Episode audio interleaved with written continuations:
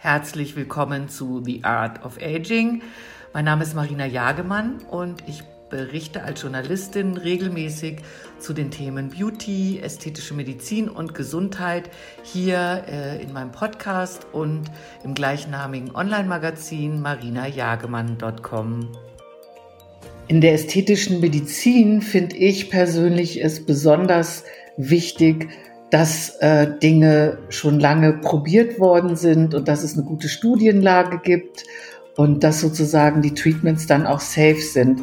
Deshalb bin ich sehr gespannt, was äh, Dr. Susanne Steinkraus aus Hamburg ähm, mir zum Thema Radiofrequenz-Needling berichten kann. Das setzt sie nämlich ganz erfolgreich in ihrer Praxis ein. So, hallo, liebe Dr. Susanne Steinkraus aus München nach Hamburg. Ich freue mich sehr, ähm, dass Sie heute Zeit gefunden haben für unser Gespräch. Und ähm, wir haben uns jetzt darauf geeinigt, dass wir über das, wie ich finde, sehr spannende Thema äh, Radiofrequenz-Needling sprechen.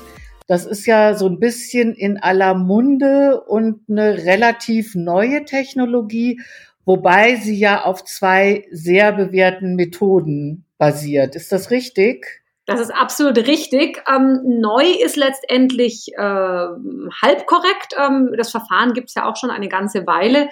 Nur es wurde natürlich immer weiterentwickelt und verbessert und ähm, andere Einstellungen, äh, Messungen mit dazugenommen, so dass es äh, in sich ein sehr effektives und dennoch schonendes Verfahren ist, wo es zu keinen großen Ausfallzeiten kommt. Und das ist natürlich für die Patienten immer von großer Relevanz.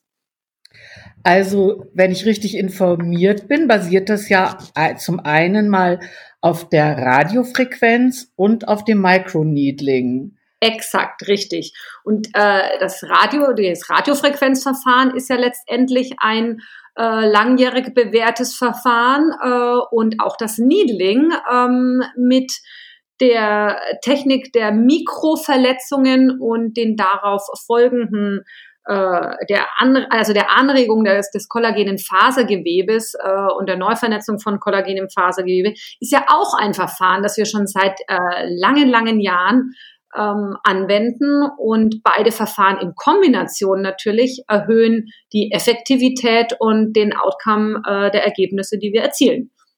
Ja, genau, das meinte ich eingangs. Also das finde ich eben so genial, weil ich glaube, in der ästhetischen Medizin ist es ja wirklich besonders wichtig, dass sich Methoden auch bewährt haben, ja, dass es dazu Studien gibt, dass man damit Erfahrung hat. Und wenn dann zwei so bewährte Methoden miteinander kombiniert werden, denke ich, ist das ja auch eine, ist das ja auch ziemlich safe als Anwendung. Also die Geräte, die jetzt auf dem Markt sind, sind wirklich ganz hervorragend. Sie sind Anwender freundlich, also für den durchführenden Arzt und sie sind nutzerfreundlich im Sinne von wirklich höchster Effektivität und möglichst geringen Ausfallzeiten. Und vielleicht können Sie noch mal ein bisschen erklären, also was jetzt Radiofrequenz kann und das Microneedling und was das dann in der Kombination irgendwie äh, besonders macht. Also Radiofrequenz äh, ist wie gesagt ein, ein Verfahren, das es schon lange gibt, das äh, zu einem sogenannten Kollagen-Shrinking führt. Ähm, ich erkläre das immer gerne damit, dass es äh, sich verhält wie mit einem Pullover, der etwas lockere Maschen bekommen hat. Das ist das lockere Kollagengewebe im Laufe der Zeit. Und wenn sich das ähm, nach, äh, ich sage jetzt mal beispielsweise zu heißem Waschen etwas zusammengezogen hat, fester ist, ähm, so kann man das dem Patienten immer sehr anschaulich erklären, dann hat es auch wieder etwas mehr Halt.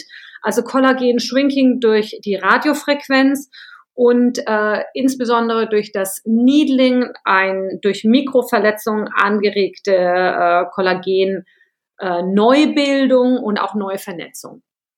Also das Bild gefällt mir, das kann ich mir irgendwie sehr gut vorstellen.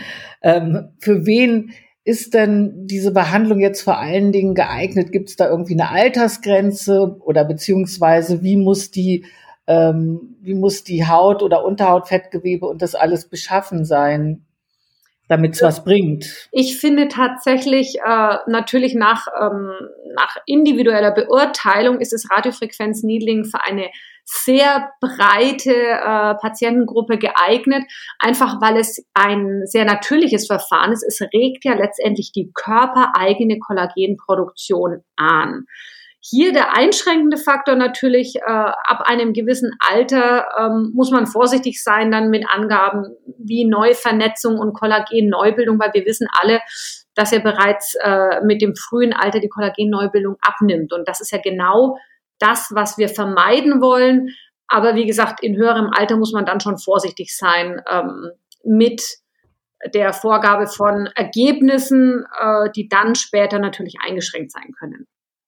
Und ab wann kann man das dann sozusagen auch irgendwie prophylaktisch einsetzen oder ist, oder ist das Quatsch? Mein Lieblingsalter ist das 25. Lebensjahr, weil äh, ab hier äh, man doch eindeutig sagen kann, es kommt schon zum Abbau von Kollagen im Fasergewebe und äh, wer wirklich äh, präventiv etwas tun möchte und seinem eigenen Körper immer mal so einen kleinen Stups geben möchte, mal aktiv zu werden wieder, der fängt eben mit solchen Therapien an, wie, wie mit einem normalen Needling ähm, oder eben sowas wie Radiofrequenz-Needling ähm, in bestimmten Bereichen. Tatsächlich schon ab 25, okay. Und ähm, jetzt haben wir immer, haben, haben Sie immer gesagt, der Körper wird animiert, aber es wird ja vor allen Dingen doch im Gesicht eingesetzt. Mhm. Es kann aber auch für andere Körperregionen eingesetzt ja. werden, oder? Also wir haben tatsächlich einen, es gibt einen Körperaufsatz auch ähm, insbesondere für den Bauchbereich, aber auch äh, für die berühmten Flügelärmchen, äh, für die Haut über dem Knie. Also überall, wo ich ähm, mehr Festigkeit mir wünsche. Also Hals, Dekolleté ist gut geeignet auch. Ähm, Festigkeit im Sinne von einer guten Hautqualität, einer diskreten Straffung, aber natürlich nicht mit einem Lifting-Effekt. Ähm, es geht wirklich primär um Hautqualität ähm, und feine Knitterfältchen und ähm, einfach eine, eine engere, festere Kollagenstruktur wieder zu erreichen. Okay, und bei, aus Ihrer Praxiserfahrung, bei welcher Indikation hat man denn die besten Ergebnisse? Also wir setzen es wirklich sehr viel ein ähm, im Bereich äh, der Unterkieferlinie, im Bereich von einem ganz, ganz zarten, ähm, angedeuteten Doppelkinn im Halsbereich, der Mhm. Aber wo ich es auch gerne einsetze, sind äh, angedeutete ähm, Tränensäckchen, also die berühmten Augenfältchen, die wir einfach so schwer behandeln können. Ähm, und dadurch vorsichtige und wiederholte Therapie kann es zu sehr, sehr schönen Ergebnissen kommen. Ach, das ist ja spannend. Das hätte ich mir jetzt gar nicht vorgestellt, dass man da so weit auch ähm, tatsächlich an die Augenpartie gehen kann. Mhm. Wie, wie läuft, werden die, dringen die Nadeln immer gleich tief ein oder ist das dann zum Beispiel in der, unter den Augen, in der Augenpartie eine weniger tiefer ja. Eindringung? Ja, also das ist das Schöne an den Geräten ist wirklich, man kann das absolut individuell einstellen und sollte das natürlich auch, weil natürlich die Haut, genau wie Sie es gerade gesagt haben, an unterschiedlichen Stellen unterschiedlich dick ist, entsprechend empfindlich verletzbar ist und äh, gerade die empfindliche Augenhaut muss natürlich besonders vorsichtig behandelt werden. Und hier empfehle ich auch lieber häufigere Behandlungen mit einer niedrigeren Eindringtiefe und auch mit weniger Energie, einfach um äh, Nebenwirkungen zu vermeiden. Aber wie tief ist denn, sagen wir mal jetzt bei der Kinnlinie, wie tief wäre, würden die Nadeln da eindringen? Das ist individuell unterschiedlich, weil Sie müssen sich auch vorstellen, äh, auf, im einen Bereich liegt ja die Haut direkt über dem Knochen. Dann habe ich aber auch Patienten, die einfach eine sehr viel dickere Haut haben, Patienten, die dünnere Haut haben. Ich habe Patienten mit einem angedeuteten Doppelkinn. Ähm, das muss man wirklich individuell einstellen ähm, und auch auf den Patienten natürlich reagieren, der entsprechende Rückmeldung gibt, ähm, ob es denn jetzt unangenehm wird oder ob es gut auszuhalten ist. Da sind wir wieder bei dem Thema, oder was heißt wieder, aber für mich ist das immer ein relevantes Thema, nämlich das Thema Erfahrung des Arztes oder der Ärztin in diesem Fall. Mhm. das ist dann auch bei dem Gerät natürlich wahnsinnig wichtig, weil es gibt ja auch Geräte, die bei Kosmetikerinnen angeboten werden, wobei ich nicht weiß, ob das mit dem neuen Gesetz überhaupt dann noch erlaubt ist. Ähm, aber das finde ich ist einfach so eine wichtige Aussage, für jemand, der das plant, machen zu lassen, dass man echt zu jemand geht, der, der richtig Erfahrung damit hat. Ja. ja. man sollte wirklich auch ausführlich drüber sprechen. Auch ganz wichtig ist eben die Erwartungshaltung, die Zielsetzung, dass das einfach auch mit der Realität ähm, zusammenpasst. Dann muss man über die verschiedenen Hautqualitäten in den verschiedenen Bereichen sprechen. Das Alter spielt natürlich eine Rolle, der Lebensstil. All das ist so wichtig, dass man nicht jetzt sagt, ähm, jetzt gibt's da ein Verfahren und es ist ganz toll und ähm, bietet äh, die verschiedensten Möglichkeiten und wird dann im Ende dem Verfahren nicht gerecht, ähm, weil man entweder den Patienten falsch auswählt oder aber die Erwartung vollkommen falsch setzt. Also das muss alles wirklich gut besprochen werden, genau definiert werden und dann braucht es einen Behandlungsplan. Äh, und äh, da gehört tatsächlich äh, die besagte Erfahrung dazu, ein Feingefühl, ähm, in welche Richtung man gemeinsam gehen möchte. Ja, man kann das ja sicherlich auch mit anderen Behandlungen kombinieren, oder?